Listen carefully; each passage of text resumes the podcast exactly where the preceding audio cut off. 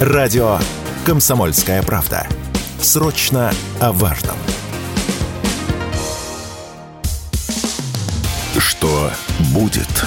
Честный взгляд на 19 июля. За происходящим наблюдают Игорь Виттель и Иван Панкин. Здравствуйте, друзья! С вами Иван Панкин и Игорь Виттель. Мы рады вас приветствовать. Здравствуйте, дорогие друзья. Это Иван тоже. Здравствуй.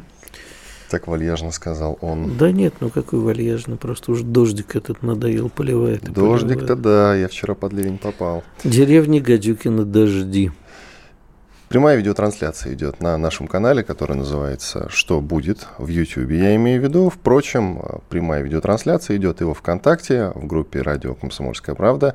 И точно такая же группа есть и в Рутюбе. Пожалуйста, подписывайтесь.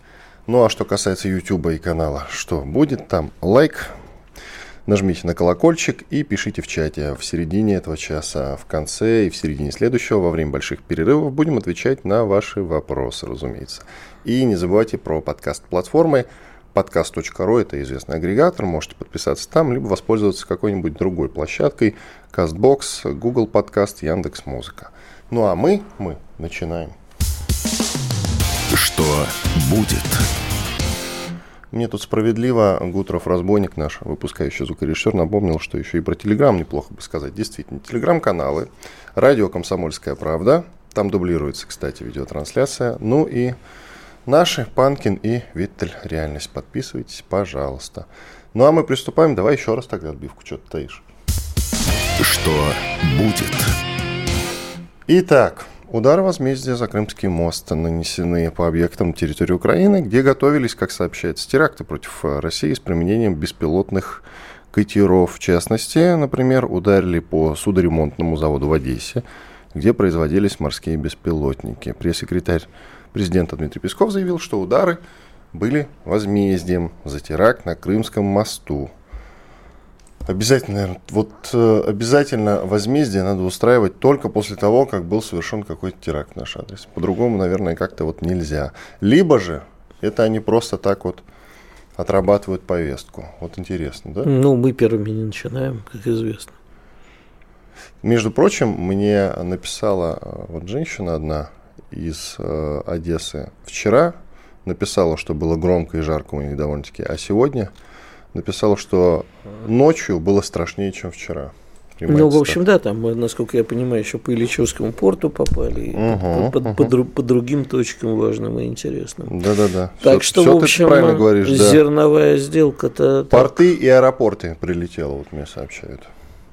Так что нехило. А ведь красивый город Одесса был.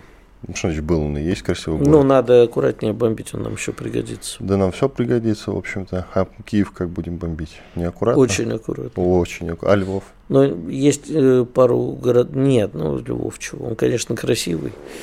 Но это источник заразы, а Киев... Э, будет... Источник заразы. Киев надо частично очень аккуратно. И поэтому от Львова можно оставить ровную выжженную поляну, да? Нет. Почему? Мы же Жешев собираемся, что там Львов. Нет, если серьезно, то, в общем, э, я не знаю, там, можно считать это ударами возмездия, может, нет, а может, это запланированная история, но вот по зерновой сделочке-то удар нанесен такой серьезный, потому что... А, Хлебохранилище там, по-моему, да, это, зернохранилище. Там было, это да. Они же вчера целый день, да, украинские товарищи говорили, что и пофиг, мы через бол- болгарские, румынские территориальные воды будем все вести. Ну вот, э, видимо, после таких массированных обстрелов э, акватории ни, ни, ничего, не, ничего не будет никуда возиться. Вопрос в том, что возить теперь уже, после того, после ударов-то. Да. Что возить? А мы справимся с... Действительно ведь остается вопрос о том, а, не умрут ли с голоду, простите за цинизм, а, дети в Африке? У нас есть альтернативные, хоть и более дорогие логистические пути. И у нас есть куча зерна в избытке, ну, зерно в избытке, потому что, простите меня за этот плеоназм, а, потому что у нас э, был огромный урожай, и нам его даже хранить негде практически, потому что у нас достаточного количества элеваторов не хватает. А, То есть мы подарим сейчас Можем подарить, странам, да, это от нам ничего хуже от этого не будет. А лучше будет? Ты знаешь, ну, смотри, временно какая история? Там, в том же Алжире, в Египте цена на зерно уже подскочила на 20. На мировых рынках на 2-3% из-за выхода нашей зерновой сделки. А в Северной Африке уже на 20. Поэтому лучше бы помочь. Алжир же, насколько я помню, собирается в БРИК вступить, подавал заявку. Да, был дело. Вот. Э, и нам надо э, страны, потенциальные партнеры не, не обижать, если есть такая возможность. Не надо давать последнее, но запасы зерна у нас есть, которыми можем поделиться. И по поводу Африки еще интересный момент. Президент ЮАР приравнял арест Путина по ордеру МУС Международный уголовный суд, к войне с Россией. То есть в случае, если Владимир Путин все-таки приедет э, в Южноафриканскую республику, э, они его арестовывать не собираются. А если до этого дойдет, то, говорит, это сродни войне. Слушай, вот я вчера задумался, что мне не свойственно. А, а что, собственно, почему бы ЮАР не выйти из э, Международного уголовного суда? А там же правительство с президентом в конфликте по этому поводу. Не совсем там президент с оппозицией в сильном конфликте. Но дело не в этом. Они готовы были выходить, и Рамафос об этом заявил, оказывается. Я этого не знал. Но вчера вот сам додумался, думаю, ну, это же элементарно, пусть выходит из МУСа и все. А они, значит, собирались выходить, теперь говорят, нет, мы никуда не будем выходить, мы хотим оставаться в правовой, но, извините, мы Путина боимся арестовывать, давайте как-нибудь эту проблемку решать. Но не боимся, а не хотим все-таки. Ну как, они сказали, он сказал конкретно, это будет приравнено ну, к э, Но до этого говорю, что войны. мы не хотим, не хотим э, ругаться и ссориться с Владимиром Путиным, но дело не в войне, а в экономических связях и отношениях. Нет, он конкретно сказал, что это равнозначно объявлению войны, и этого, конечно же, боятся. Как говорил царство ему небесное, э, этот самый, господи, Царствие небесное, Виталий самый. Чуркин, в свое время, по-моему, катарскому представителю в ООН. Если ты будешь со мной так разговаривать, к вечеру твоего катера не будет. Так вот, э, если они так будут, если они вздумают что-нибудь в сторону нашего президента, то, в общем, к вечеру ЮАР не будет, естественно, бояться. Что касается истории э, с Исенбаевой, ты наверняка следил вчера за этой историей. Не то чтобы следил, но читал, естественно. И я, я расстроился, да. расстроился, потому что это моя любимая спортсменка. Между прочим, она из Волгограда. Да? Я, я с ней ходил в один и тот же манеж. Да, я ее там видел несколько раз. В манеж? Да. В какой манеж? Там, где бегают. А, в этом смысле? Да. А ты о чем подумал? Ну, детский манеж, знаешь. Может, ты с ней в детский сад нет, ходил? Нет, в детский сад я с ней не ходил, она немножечко старше меня. Да, я просто да. не знаю, сколько лет. Ну, чуть-чуть Вы, выглядит, выглядит лучше тебя. Где-то между нами, знаешь, это между и тв... Старше и меня она точно быть не может. Ну. Что, ну, она вроде как военнослужащий вообще. По званиям она где-то, насколько я понимаю, старший лейтенант, что ли, что-то в этом роде. Но накануне она заявила, что не имеет никакого отношения к Министерству обороны вообще, что неправда. Вот Саша Косов, можете у него в телеграм-канале найти, он весь этот путь ее военный проследил и описал, э, как у нее был перерыв по званиям в то время, пока она жила в Монако что, в общем-то, тогда не возбранялось. А сейчас, если ты живешь в Монако или в Испании, то это уже автоматически приравнивает тебя к врагу народа. Че это? Ну, времена такие сложные. Главное, помалкивать и не говорить, что ты гражданин мира. Ты вот знаешь, сказал, что ты гражданин мира. Скажи, пожалуйста, а Пригожина можно цитировать? Да, пожалуйста. Ну вот когда э, Иосиф Пригожин, помнишь? А, Иосифа? Это... Нет. Иосифа нельзя. Помнишь разговор был вот этот, как его с кем-то? и из-за которого ну, все смеялись. Потому... Сенатором каким-то. Да. Угу. Вот. И когда об этом спросили Евгения Викторовича Пригожина, он сказал, говорит, ну человек всякое может наговорить, а вот что оправдываться начал, то он и дальше последовало нецензурное слово. Так вот, всякое бывает, но то, что она начала врать и оправдываться, это как-то очень хреновая история. Ну вот она сказала, что она гражданин мира. А, ты знаешь, мне не нравится вся эта Нет, гражданина мира, пожалуйста, если ты не военнослужащий, и если это звание не... Есть налаг... даже фотки, где она в форме. Там, вот такое. Не, посмотри, если это налагает на тебя обязательства, другое дело, понимаешь?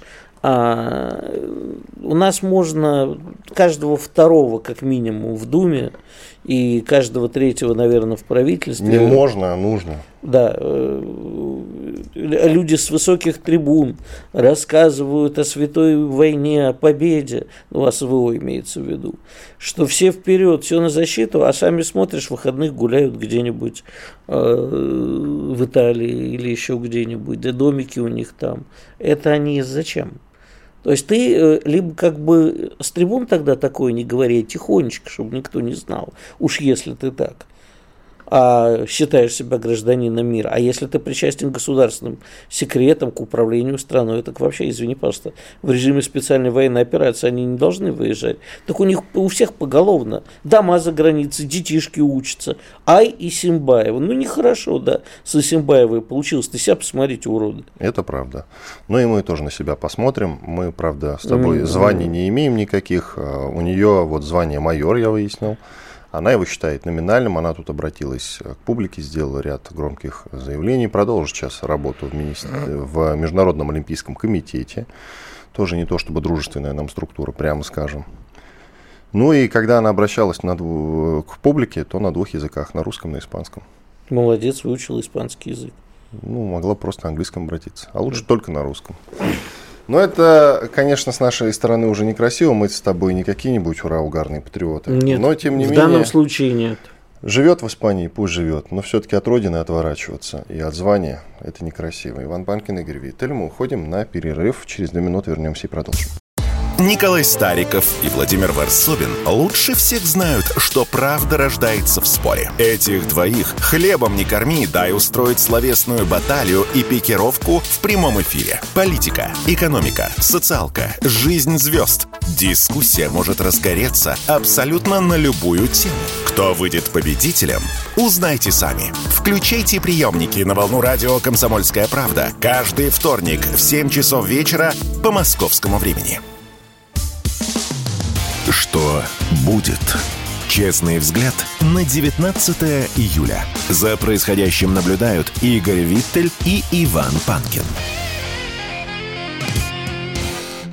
Иван Панкин Игорь Виттель, мы продолжаем, посмеялись тут э, в перерыве. Ну, можем, пока ждем эксперта, да, я про Исимбаеву Про Исимбаеву коротко, просто у нас пошло развитие этого разговора. Не, не надо было врать и отказываться от звания, говорить, что оно было номинальным. Выставным, если человек не является носителем а, военной тайны, то пусть живет где хочет. Но только тогда с трибун не надо о патриотизме рассказывать.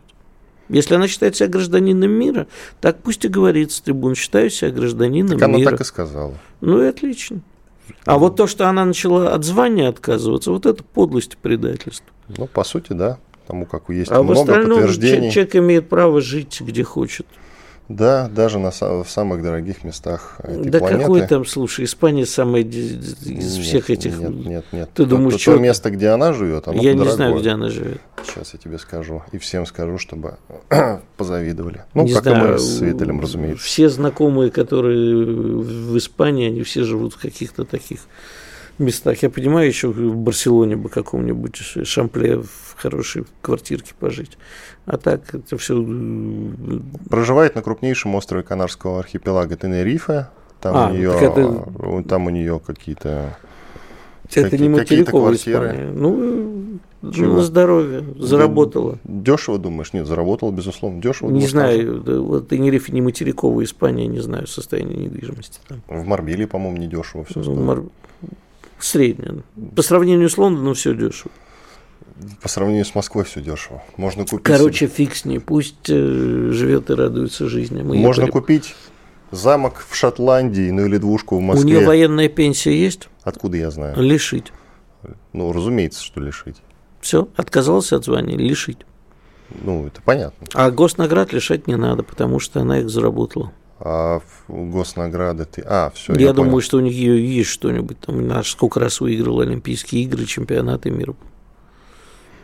А вот ей зачем? Она заработала на, на всю жизнь. Зачем ей, допустим, работа в МОК? Международном Олимпийском Общественную, комитете? это общественная работа. Она хочет развивать, наверное, общественное движение, Олимпиаду. Когда Хотя сейчас, твою, ты твою знаешь, страну прижимают, а ты в МОК работаешь? Ты знаешь, я испытываю очень двойственные ощущения. Вот я как фанат тенниса, сейчас Уимблдон закончился, и э, см- смотришь, а наши выступают без флага. И как-то берет. А еще куча наших фамилий э, за другие страны. То есть такое за Белоруссию прекрасная теннисистка играет, за Казахстан. В общем, как-то это, знаешь, я, конечно же, понимаю, что спортсмены, они тренируются, они должны выступать, они должны продолжать соревноваться, но это как-то очень коробит. К нам присоединяется Владимир Рогов, председатель движения «Мы вместе с Россией» в Запорожской области. Владимир Валерьевич, мы вас приветствуем. Да, здравствуйте, доброе утро. Обстановка у вас в Запорожской области в связи с контрнаступлением какова сейчас? С наступлением ну, уже даже. Не будем, наверное, больше говорить контрнаступлением. Да, да, да, да, да, совершенно верно. Это, это просто обычное наступление, то есть контрнаступление это все-таки реакция на наше наступление, а мы в обороне, в активной обороне, скажем так. Ну, mm. ситуация простая, то есть как бы те э, это непосредственно Ореховское направление, это Васильевское направление, это Временский выступ. Ну, Временского выступа как такового на данный момент считаю, что нет, он срезан, это надо признавать, то есть как бы вот э, это место, где, наверное, наибольшие успехи у противника и, э, ну, скажем, порядка 7, 7 километров это там, где они э, непосредственно продвинулись. А, а Ореховское направление и Васильевское направление – это места, которые жестко держится оборона э, нашими ребятами. Мало того, что она держится, еще перемалывается колоссальное количество техники противника э, и иностранной бронетехники. Вот уже, ну скажем, уничтоженные леопарды, уничтоженные Брэдли – это не новость, да, это просто каждый день, по сути, да, происходят подобные моменты. Э, если говорить Э, если говорить э, по непосредственно э, ситуации в данный момент, то идут артиллерийские дуэли, идут попытки вылазки то там, то там, но они пресекаются просто по сути сразу же. И я вот буквально сегодня ночью выложил ну, не ночью, там вечером просто выложил видео с передовой для понимания, как это все происходит, да, такого суровой, суровой правды э, солдатского труда, когда ребята из 291-го полка, уже легендарного полка, вот русские воины, которые полтора месяца держат оборону, э, э, где ребята просто заходят э, на э, опорные позиции, на линию обороны, которую ранее оставили для врага, для того, чтобы враг зашел, накрыть его, ну, то есть втянуть его в огневой мешок и непосредственно еще предварительно заминировав. И вот э, на видео четко видны э, уничтоженные боевики ВСУ, и наши ребята заходят уже спокойно, практически без боя, да, но, естественно, на готове. Это по поводу того, как экономятся и как э, берегутся, да, э, экономится, наверное, некорректное слово, жизни наших ребят э, в условиях вот, боевых действий Э, высокой интенсивности. Что хотелось бы сказать, по сути, сейчас боевики ВСУ, ну даже не боевики ВСУ, а высшее руководство поменяло, выше, выше руководство режима Зеленского поменяло концепцию да, вот, своего наступления, если так можно сказать. И теперь, по сути, они что делают? Э, если поначалу бросали бронетехнику в самом начале июня, да, я напомню, когда только это наступление началось, не начали экономить. Владимир Валерьевич, отключите а... картинку, пожалуйста. Картинку выключите, звук получше будет. Иногда прерываетесь. Так, сейчас, минуту. Еще узнать бы, как это сделать. Сейчас, Просто минуту. на камеру нажмите там внизу. Все, все, да, вот, да, да, да, есть да, такое дело. Угу. Продолжайте, пожалуйста. Владимир Валерьевич. Владимир Валерьевич отключился. Алло, алло, алло. Да, да, да слушаю вас. Продолжайте, пожалуйста, слышно хорошо. Да, да, да. Э, э, и, э, в общем, суть какая? Сначала, сначала бросали бронетехнику, когда она начала активно гореть, там с 4 июня, точнее, если да, по датам говорить, именно 4 июня, начало ну, полномасштабного наступления на запорожском направлении. И вот э, сначала бросали бронетехнику, она начала гореть, после этого э, э, технику начали экономить, и когда начали экономить, начали так называемые мясные штурмы. Да? Мясные штурмы, когда пехоту просто бросали вперед, и эта пехота, по собственному признанию в эфире «Радио Свобода», да, то есть вражеского СМИ американского... Признанный э, агентом в России. Продолжайте. Совершенно верно, да, но это даже не российская версия, это э, именно зарубежная полностью. Э, признавали, что они применяют ноу-хау, разминируют минные поля ногами. Знаете, это вот такое иезуитское определение, да? Это То есть, как? по сути, но это очень просто. Идет одна группа боевиков ВСУ, они наступают, взрываются. Вот, соответственно, какие-то там 5, 7, 10 метров они проложили пути в минном поле. За ним идет следующая группа, она тоже взрывается, тоже прокладывает свои 3, 5, 7 метров. И так вот пока уже последняя группа не проходит спокойно через минное поле и не, соприк... и не входит в боевое столкновение, боевое соприкосновение непосредственно э, с нашими защитниками уже на первой линии обороны. Еще раз уточните, пожалуйста, это у них тактика такая? Это тактика, признанная в э, ВСУ, озвученная в эфире Радио Свобода, которая в России признана иноагентом, и которую э, озвучивают слух для понимания. То есть ничего страшного, просто мясом закидаем в прямом смысле. Но э, эта тактика привела к ожидаемым результатам, э, которые вылились в то, что начали заканчиваться боевики ВСУ. Даже при том, что по всей стране, по всей территории подконтрольной режиму Зеленского идет Э, насильственная могилизация, мы видим, как ловят людей, как их скручивают, как баранов в прямом смысле, да, на, э, везумых, э, ведомых на убой, да, вот в прямом смысле, как просто, ну, как заготовка, да, вот извините, мясо идет, да, если мы посмотрим на это видео и абстрагируемся, что это люди. И вот, э, естественно, люди начали заканчиваться. Боевики ВСУ ну, начали заканчиваться. И это вылилось в том числе в том, что на запорожском направлении начали появляться диверсионно-разведывательные группы ДРГ, состоящие полностью из иностранцев. Вот недавно были уничтожены там с поляками, другими негодяями, то есть э, из иностранных наемников. И вот сейчас тактика мясных штурмов претерпевает небольшие изменения – Э, вот, например, э, они, э, ну, эти изменения состоят в двух форматах. Где-то все-таки пытаются поддержать бронетехникой, надеясь на то, что получится, а где-то, и это в основной части, отправляют, отправляют непосредственно на передовую хотя бы на, на скажем, внедорожниках, да, на пикапах, на джипах э, с легкой с легкой броней или без брони, но хотя бы быстро передвигающихся. Все-таки... Владимир Валерьевич, буквально меньше, меньше минуты. Да, как да. вы считаете, вот оцените, пожалуйста, выдыхается, сходит на нет э, наступление Украины или рано об этом говорить? Коротко. Да, я думаю, что силы у них есть, хотя силы они могут все-таки готовить именно для того, чтобы быть готовыми к нашему контрнаступлению. Э, я думаю, нас еще ждет горячая пора на протяжении лета достаточно долго. Спасибо. Владимир Рогов, председатель движения «Мы вместе с Россией» в Запорожской области, был в нашем эфире. Благодарим его за участие. Иван Панкин и Игорь Виттель. Сейчас сделаем большой перерыв.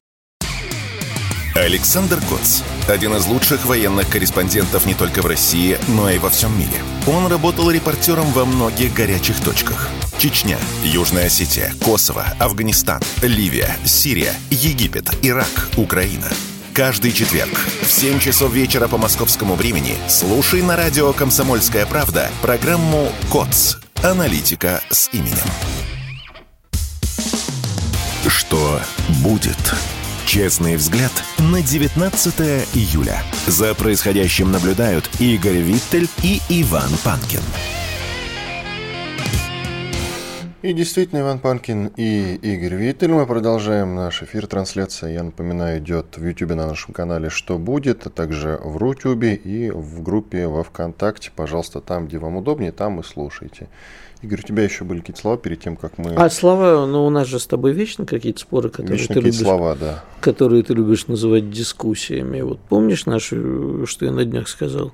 Нет, что, что не, именно? Что ни Швецию в НАТО не примут, ни Турцию в Евросоюз. Так, прошу Представитель Еврокомиссии Петр Стана заявил, что Турция не станет членом Евросоюза в 2024 году. Он отметил, что процесс вступления в ЕС занимает годы, а не часы.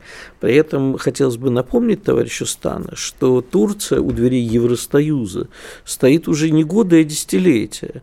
Но, тем не менее, видишь, щелкают по носу. Так что да. вот не произойдет ни того, ни другого в ближайшее время. Да, только с Финляндией все произошло моментально. Взяли и у приняли в НАТО. Так вот. Финляндии Коран э, не жгли, в Финляндии не было проблем с курдами, которых они, понимаешь, поддерживают, а турки считают террористами. Вот этого не было, а у Швеции есть. Хорошо, время нас рассудит, что называется. К нам присоединяется Александр Артамонов, военный и международный эксперт, автор телеграм-канала «Артамонов оборона России». Здравствуйте, Александр. Добрый день, коллеги. Приветствую вас. Здравствуйте. В последнее время нас волнует только один вопрос. Когда уже закончатся э, солдаты ВСУ и выдохнется наконец-таки этот контрнаступ, который уже смело можно назвать наступлением? У вас есть какие-то прогнозы по этому поводу? Ну, смотрите, конечно, прогнозы есть э, в любом случае, тем более, что э, цифры потерь ВСУ уже а, были озвучены не то что нами, я понимаю, что нам никто не верит, за рубежом это правило хорошего тона, так сказать. Ну, а вот, допустим, сенатору Кеннеди можно верить, который сказал, что более 300 тысяч более 300 тысяч потерями убитых, э, в смысле убитыми потери э, у украинской армии. Это не считая раненых. Ну, я могу приводить другие источники. Я сейчас не хочу, как говорится, бравировать э, свои рудисы и потировать окружающих. Но приблизительно ясно уже, то, что украинская армия в том первом своем виде, в котором она была подготовлена, существовать перестала. Что они могут себе позволить дальше? Ну, у меня прогноз, кстати, будет далеко не радужными. Я еще, конечно, должен сказать, гром победы раздавайся все замечательно, ура, мы победим, я так не скажу. Не потому, что, опять-таки, это... это не хороший... потому, что мы не победим, я надеюсь. Нет, мы победим обязательно, но вопрос в том, что как и когда, и какой ценой. Тут вот сразу несколько вопросов, потому что Россия есть своя весьма непростая судьба. Правда, какой страны она простая? Вот мы живем, и дай Господи, будем жить. Но э, постараюсь очень быстро дать выводы, потому что сколько угодно рассуждать, у вас будет на то желание. Мои выводы, субъективные, конечно.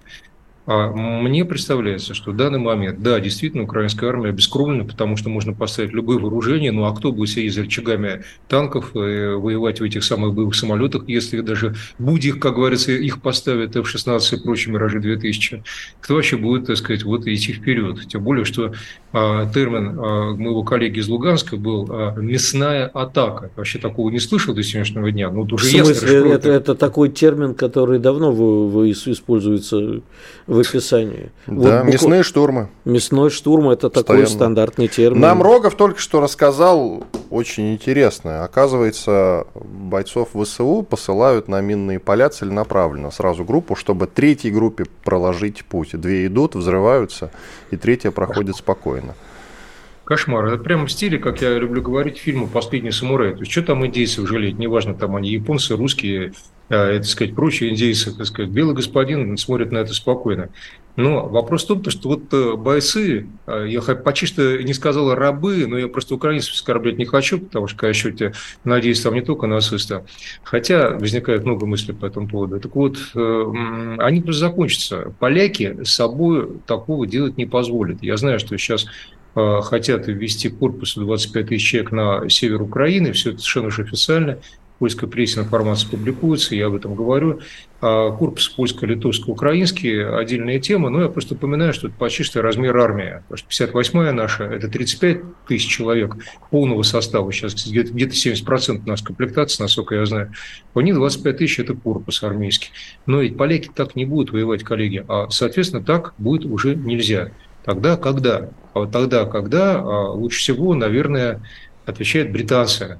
Как неудивительно. А, есть такой нехороший человек, на мой взгляд, Шон Белл, он вице вице-маршал, есть у них такое, опять-таки, так звание, вице-маршал вооруженных ВВС, то есть воздушных военных сил Великобритании. И вот этот самый Шон Белл, ежесмеящийся, говорит, то, что а, ничтоже сомневаешься, что а, вообще-то пора за стол переговоров для закрепления статуса КВО. А далее примерно уже все поняли сценарий. Он элементарен. То есть мы сейчас, думаю, при себя натовцы, должны закрепиться, мы построим все то, что построим, отольем очередные укрепления. Если за 8 лет мы успели сделать то, во что сейчас а, русская армия зубы себе ломает уже полтора года, так что же мы так сделаем лет за, за 10, за 20? А за это время, кстати, цифры я даю не иллюзорные, э, кратко сейчас скажу, почему я так считаю. А за это время, естественно, так сказать, вот и вооружение новое придет, и а, мамки новых на Украине бойцов нарожают, или те вырастут, они сейчас в школу ходят, так сказать, коротких штанишках. И вперед опять, как говорится, с песнями. А там, глядишь, еще бойцов откуда-нибудь там из Азии, с Ближнего Востока завезем, так сказать. Есть целые страны, которые поставляют там за зеленые бумажки людей на убой. Я говорю э, специально цинично, э, но ведь это же правда. А насчет расчетов, почему я сказал 10-20 лет, во-первых, планы НАТО, они нам известны. А, с Мадридской конференции, и в этом году подтверждение э, на Вильнюсе, у них э, в течение 10 лет, у них у натовцев цель в Прибалтике создать группировку 240-250 тысяч сил быстрого реагирования. Напомню, сейчас там 40 тысяч. Причем любопытно, что говорю об этом с прошлого года, но вот в этом году коллега одна там, неважно откуда, из какого СМИ, позвонила, сказала, а вот вы знаете что? Я говорю, да я знаю, это же их планы, они их подтверждают. Параллельно есть планы закупки военной техники. У Польши планы перевооружения своей армии приблизительно до 1932-1933 года. Это та самая пресловутая тысяча танков, плюс-минус, из которых 800 с лишним черные пантеры Южной Кореи, более 150 это леопард э, категории А6, тоже ясно почему, потому что уже с автоматом заряжания, и какое-то количество обновленных Абрамсов, э, если американцы их им поставят и если обновят. Пока у них Абрамс в процессе модификации. Вот а исходя из планов наших врагов, супостатов, э, так сказать, можно уже понять, насколько они там себе распределили э, войну с нами. А для нас специальная военная операция, которая будет приходить бесконечные действия. Мне говорят, ну подожди, ну как же так? Вот, ну не может такого продолжаться. Ну мы же не дети, коллеги. Я могу вспомнить э, исторические примеры, им не с числа из отечественной истории это на минуточку столетняя война на Кавказе. Ну, фактически сто лет, там плюс-минус, опять-таки. С 18 века по конец 19-го, фактически по 80-е годы там еще постреливали. Можно вспомнить войны других государств, 30-летнюю и 100-летнюю войну. Там 6 лет в Великобритании с Францией не то, что они вели тотальное уничтожение друг друга, то у них там был Клинянкур, была такая битва, то там у них было Затишье, брали столицы, ну, не брали, а брали Париж, а Лондон никто не брал. А, то есть к тому, что это бесконечная война. И так как мы имеем дело с Западом, который привык к таким войнам, я же недаром цитирую их историю, не только нашу, да, собственно, и Кавказ – это их тоже навязанная нам а, война, бесконечная английская разведка, то они вот на этот сценарий сейчас переводят человечество. Кстати, великолепно читается с планами и Жака Атали, и Бернара Анри Леви, и других там черных витей от Бильдербергского клуба по сокращению численности человечества. Да, кстати, с фондом а, Мелинды Билла Гейтс – которые там считаются, что должно остаться совсем мало людей на Земле. Опять, я убираю все ненужные цифры. Дело не моей эрудиции, дело в том, что у них абсолютно, как говорит моя жена Глобух, сальдо с бульбой сходится. То смыслово, что баланс получается. Они рассчитали свои усилия, сейчас надо заставить русских, в смысле нас, а, не воевать какое-то время, укрепиться и, возможно, открыть новые точки напряжения, напряженности, прошу прощения. Я тоже об этом по долгу службы говорю. Это Азербайджан, который перестал меня резко любить, потому что мне пришлось тут э, позволить себе ряд высказаний на тему, что творится конкретно в Азербайджане, как они накачиваются оружием, что они там думают по поводу нас и Ирана. Но чтобы было понятно, опять-то нет. Представьте себе, вот сейчас я кого-то удивлю, вряд ли вас, вот люди просвещенные, э, что в социальных сетях э, в Баку появляется сообщение, что русские-то вообще оккупанты в Дербенте, коллеги. Мы в Дагестане оккупанты. Ну, скажут там, мало ли, что Бакинская улица себе изобрела. Да нет, и посмотрите, я там могу заявление Гидара, прошу прощения, Ильхама уже, Ильхама Гидаровича Алиева вот 24 декабря прошлого года, что надо переселить полтора миллиона азербайджанцев, держите крепче за стулья, в Армению, потому как они выходцы оттуда. А не переселят, вот тогда, как говорится, самое время взяться за оружие. Не мои слова. Вольная передача месседжа, так сказать, послания, адресованного вот э, в доме западного азербайджанца всей своей нации. Ну, давайте сделаем вывод. Кого не спросишь, все говорят, 8 пунктов, кого не спросишь в Азербайджане, 8 пунктов мы обязательно в Армении отобьем. А там что? Да бог с ними, с армянами, казалось бы. Хотя жалко ведь. Там ведь наши войска стоят, с нашими миротворцы. А они как? А говорят, русский Ванька, он, э, он из Азербайджана вообще с Южного, так сказать, Кавказа. Это фактически точка напряжения. Я знаю, что там даже не азербайджанцы. Я великолепно знаю технологии, какие там колесики, винтики крутятся, как там Ми-6 совместно со своим там BP, British Petroleum, так сказать, все нагнетает, сколько они денег кладут, какое они оружие поставляют. Все знаю. Знаю, как страна Армении занимается тем же самым. К чему э, сказ-то? Бог с ними, с армянами, с азербайджанцами. Нам создают второй фронт. А потом готовят, я же уже все сказал, чтобы сказать быстро, Прибалтику, это третий фронт, а потом Швеция с Финляндией, опять не понимаю, продолжается легкомысленный тон наших всех доброходов, так сказать, вот Афень, как сто лет назад называли. Ой, какой смешной э, саммит вильнюсский. Я сказать, да вы хоть, кроме кратких-то обзоров в пресс-коммунике, читали, что там было на самом деле?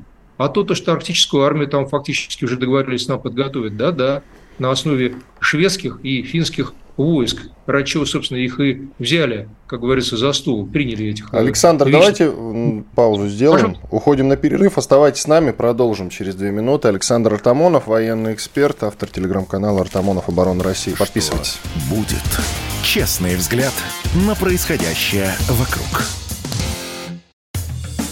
Никита Данюк и Владимир Варсобин подводят самые честные итоги недели и с оптимизмом смотрят в будущее. Когда военный потенциал чуждого вражеского блока начинает плодиться на твоих границах, нужно делать так, чтобы этой угрозы, экзистенциальной угрозы, а не мнимой угрозы не было. Я считаю, что все зависит от одного слова – победа. Поэтому только победа. Каждую пятницу в 7 часов вечера по московскому времени на радио «Комсомольская правда» слушайте программу «Тактика Данюка». Что будет?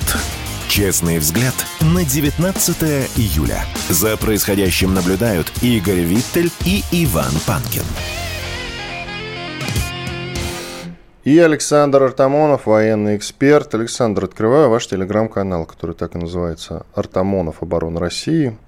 Там в одном из последних постов вы предлагаете задуматься. Пост довольно многослойный, вот один из, а, значит, ваших пассажей. Почему мы постоянно играем в отбив? Знаю, что меня читают на фронте, поэтому представьте себе.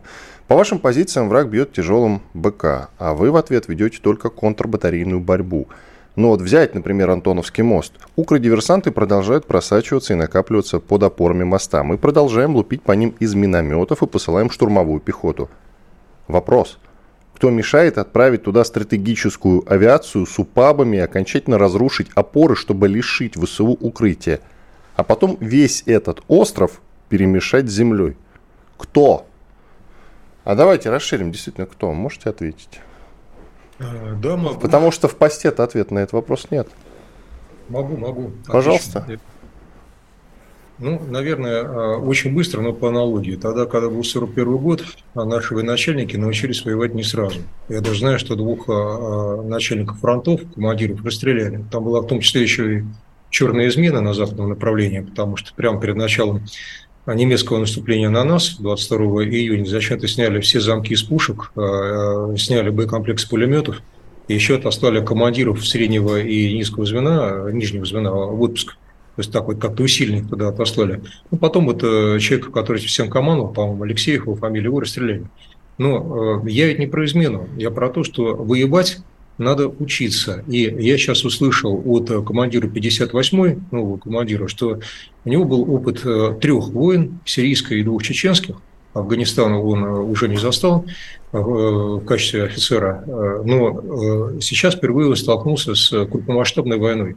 Это которая есть, вместо Попова, вот вы говорите, да, я правильно да, понял? Да, да, абсолютно угу, верно. Угу, продолжайте. Иван Ивановича, да, вместо него. Но ведь разговор о чем? Как раз тоже боевой офицер, все понятно, но э, разговор о том, э, что у нас, с одной стороны, бесконечно сдерживает армию, как было накануне русско-японской войны, как это было много раз в русской истории. Я же поэтому и сказал, что мы победим, но у нас вот вечно эта проблема сдерживания армии. Потому что на поле боя мы побеждаем всегда. Мы в японской войне стали побеждать, когда нас опять вывели из войны и опять за дипломатическим столом. Японцы-то уже сами хотели мира, они же были бескровными. Но э, разговор в том, э, что с какой скоростью будет ротация и смена высших, как говорится, кадров, отвечающих за ведение военных действий. А, тут ведь не речь о паркетных генералах, это очень грубо. А, так говорят, есть паркетные, есть боевые. Это, а, ну, скажем так, общая провязанная иерархия людей, желающих победы здесь и сейчас. И вот тут слова Владимира Владимировича. Владимир Владимирович в ходе одного из своих интервью сказал, я ничего от себя сейчас не прибавляю. Это как раз было во время беседы с иностранными журналистами. Какая армия нужна? Это было неделю назад. Ну, можно легко найти. Какая армия нам нужна? Цитирую сейчас Путина. Ну, была у нас в конце Второй мировой э, Великой Отечественной для нас 7-миллионная армия. Для чего? Для каких целей? Вот наша армия, сказал Владимир Владимирович, вольно цитирую, но очень близко к тексту по памяти, она вот для каких-то целей. А вот для каких? Он, кстати, оставил открытым вопрос. Чтобы Киев занять, спросил Владимир Владимирович, тогда одна армия. Чтобы что-то еще сделать, другая. Вот у меня, как у человека достаточно, ну, скажем так, прямолинейного, хотя, наверное, не простодушного, в силу опыта образования и возраста, возникает вопрос, а что, мы цели поменяли? Ну, вроде как армия-то подписывалась под введение денацификации до польской границы. То есть, исходя из этого, нам, наверное, нужна армия победы. Секундочку, а Полностью. а где было сказано до польской границы? До польской границы была сказана полная денацификация, демилитаризация территории Украины. Это было сказано в феврале прошлого года. Да? Да. Из, этого, из этого я тоже делаю вывод, что все-таки планировалось до польской границы идти. А, нет, ну, да, нет, это никак не следует, потому что мы много раз задавали разным экспертам и сами с тобой спорили, мы что такое демилитаризация. ориентируемся на изначальные планы, которые так, пока никто нет, не менял. Как это? Официально. Вы, недавно Владимир Владимирович показал э, стамбульские несостоявшиеся соглашения, помнишь? Да. демонстрировал арабским товарищам на Питерском форуме, если мне не изменяет память. Так вот, э, там было просто про демилитаризацию, что сокращение украинской армии до таких э, величин. Вот столько-то мы им оставим.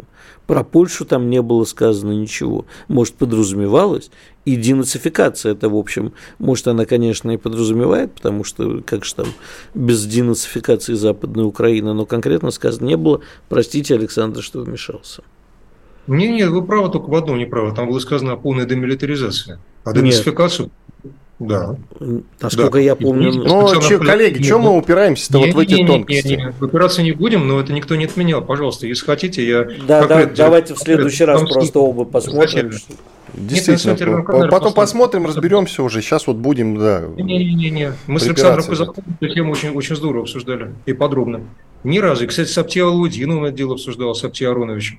Ни разу Путин не снимал тему денацификации. А уж если вы берете Казакова, все-таки лицо тоже более чем известное, да? Александра а, вы имеете в виду Казакова, я правильно понял? Подождите, Казакова, а да. Который говорил, бывший что... советник э, Захарченко. Все. Где я говорил ну, про денацификацию, что он снимал вопрос? Я говорил про демилитаризацию, что там было описано определенное количество вооруженных сил, которое мы оставим Украине. Вот, вот о чем а как мы будем оставлять Украине? Каким образом вы себе дело представляете, если мы не будем эту территорию брать под контроль? Ну я же не Путин, а это я... то, что он говорил. Нет, извините, Путин ни разу не сказал о том, что он отказывается от одного или другого. Вот это не надо, извините, пожалуйста. Так, Хорошо, все, да, коллеги, коллеги Игорь, Александр, давайте уже по существу, пожалуйста. Значит, Александр, конкретно по поводу вот того, что я озвучил из вашего поста, кто нам мешает перемешать там остров э, с землей, разрушать эти опоры на том же Антоновском мосту? Кто? Я сказал, отсутствие твердого решения. Все. Отсутствие твердого решения в верхах верхах это на самом А с чем связано отсутствие твердого решения? Можете сказать? Да, не договориться. Вот то самое, как раз тут, как ни странно, я а, соглашусь с коллегой о том, что соглашусь не с точки зрения планов. Я же поставил сразу вопрос, так, а подо что мы армию это, собственно, ангажировали? Вот мне возникает вопрос, если нам стоит вопрос, а какая армия нам нужна, и стоит на уровне Верховного главнокомандующего. Вот возникает вопрос, а подо что мы армию ангажировали, когда мы сели за стол переговоров в Стамбуле, и Мединский там стал профировать страницу? Этот текст никто вроде бы тоже от него не отказывался. Я про что? Тут дихотомия. Тут кажется, ребят, вы договоритесь между собой, а чего мы хотим-то в этой жизни? Мы, получается, я вам скажу свою версию, мы хотим договориться. А договориться со зверем невозможно. С тигром вы не договоритесь никогда. Он очень красивый тигр, но вы с ним не договоритесь, он вас просто скушает. Тому, как ему есть хочется. Да ничего личного, как в Чикаго. Поэтому вот эта попытка вечно договориться 30 лет подряд, ну там-то еще понятно было, мы были бессильными, слабыми. Давайте говорить, кровяная армия, то у нас была ниже уровня Плинтуса, мы ее заново делали. Я могу об этом долго рассказывать. Но хорошо, а сейчас мы что хотим? Мы вроде бросили вызов, но мы хотим договориться. Да не будут с нами договариваться. Наше место крематории, как я говорю. Никак не, не хотят этого дела понять все те, кто пытается там... Э, пожалуйста, Минские соглашения договорились? Нет.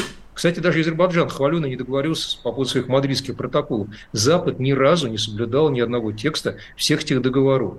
Пожалуйста, вспомните даже войну 18 года. Ну, перемирие заключили в 18 году. Ну и чего, ради чего? Что, Германия стала соблюдать? Что она демилитаризацию провела? Это же прямой пример, коллеги. Нет, она срочно Рейно-Палатинскую область опять вооружила. И дальше Франция за это тяжко расплатилась в Кампине, подписав в том же самом вагончике, в котором подписывал перемирие, полную капитуляцию свою в 1940 году. Кстати, 22 июня 1940 года, ровно за год до нас. Так что, понимаете, все договоры с Западом – это прямой путь в ад – не более того. Но похоже, что вот эту простую истину, которую я знаю в качестве, честно говоря, специалиста по дроновой э, войне, э, войны и военного человека, почему-то никак не хотят понять, там, то ли наши военные дипломаты, то ли там, не знаю, какие-то политики недоучившиеся, мне просто не ясно. Ну, откройте учебники, наконец. Ну, грубо говоря, вы что, двоечники, что ли? Нельзя с Западом договориться. Ни, ни плохо, ни хорошо. Вот Китай это понимает, поэтому в драку не лезет преждевременно, но и договариваться не пытается. Потому что он понимает, что надо просто накачаться как можно большим количеством вооружений всего, потом посмотреть, ну, он понимает, что Западом, сказав А, скажешь Я. Вот мы Западу кинули вызов. А теперь что? Кстати, русская история в этом отношении полна подобных э, э, несуразностей. Ну, смотрите, я же не для того, чтобы, как э, выдрать собственную мать и по поводу собственной родины говорить. Ну, смотрите, в Париж приходили, приходили, ушли, ушли. Все простили всем. Берлин приходили, приходили. Чего добились-то? Мы даже, кстати, Калининград в свое время, который это был Кенигсберг, приходили и опять-таки ушли, приведя Иммануила Канта к присяге. Он вот так жил и умер российским подданным, подданным Российской империи, после присяги, не стал принимать что другое. Я к тому, то, что у нас получается какие-то вот э, бесплодные победы с Западом. С Западом, не с Востоком. С Востоком все хорошо, а вот с Западом очень странные отношения. Пора уже с этим заканчивать. Александр, вот чем... Э, все, да? давайте на этом э, и на этом ставим точку. Да, вот на этом по этому обсуждению у нас минута осталась. И вопрос, который хочу задать. Вот мы, как сообщается, нанесли удары возмездия за Крымский мост. Отбомбили там в Одессе много чего, хотя второй день уже бомбим. Угу. Скажите, пожалуйста, во-первых, считаю, вы можете подтвердить действительно, вот как военный эксперт, что это именно удары возмездия, то есть в качестве, скажем так, мести, ответа за то, что было сделано, или это такая информационная привязка? И почему нельзя это делать регулярно, громко и жарко? Минута. А, да, это удар возмездия. На мой взгляд, на сегодня он не до конца результативен потому что по-прежнему идет по принципу дипломатического сигнала, военно-дипломатического. Это бессмысленно, не делается до конца. Говорил и повторяю, надо сносить все путепроводы над Днепром. Мы это делали в районе Черкас, поселок Благодатное год назад, район оборонного завода «Артем». Мы не продолжили это дело делать. Мы это делали в Затоке, в Одесской области, далеко от румынской границы. Почему? 20 секунд. Нет? Нету решения. Нету решения. Нету решения. Оно принимается. Нету приказа. Все понятно. Спасибо. Александр Артамонов, военный эксперт. Подписывайтесь на его телеграм-канал Артамонов Оборона России. Благодарим за участие. Уходим на большой перерыв. Будем отвечать на ваши вопросы в YouTube. Что будет? Честный взгляд на происходящее вокруг.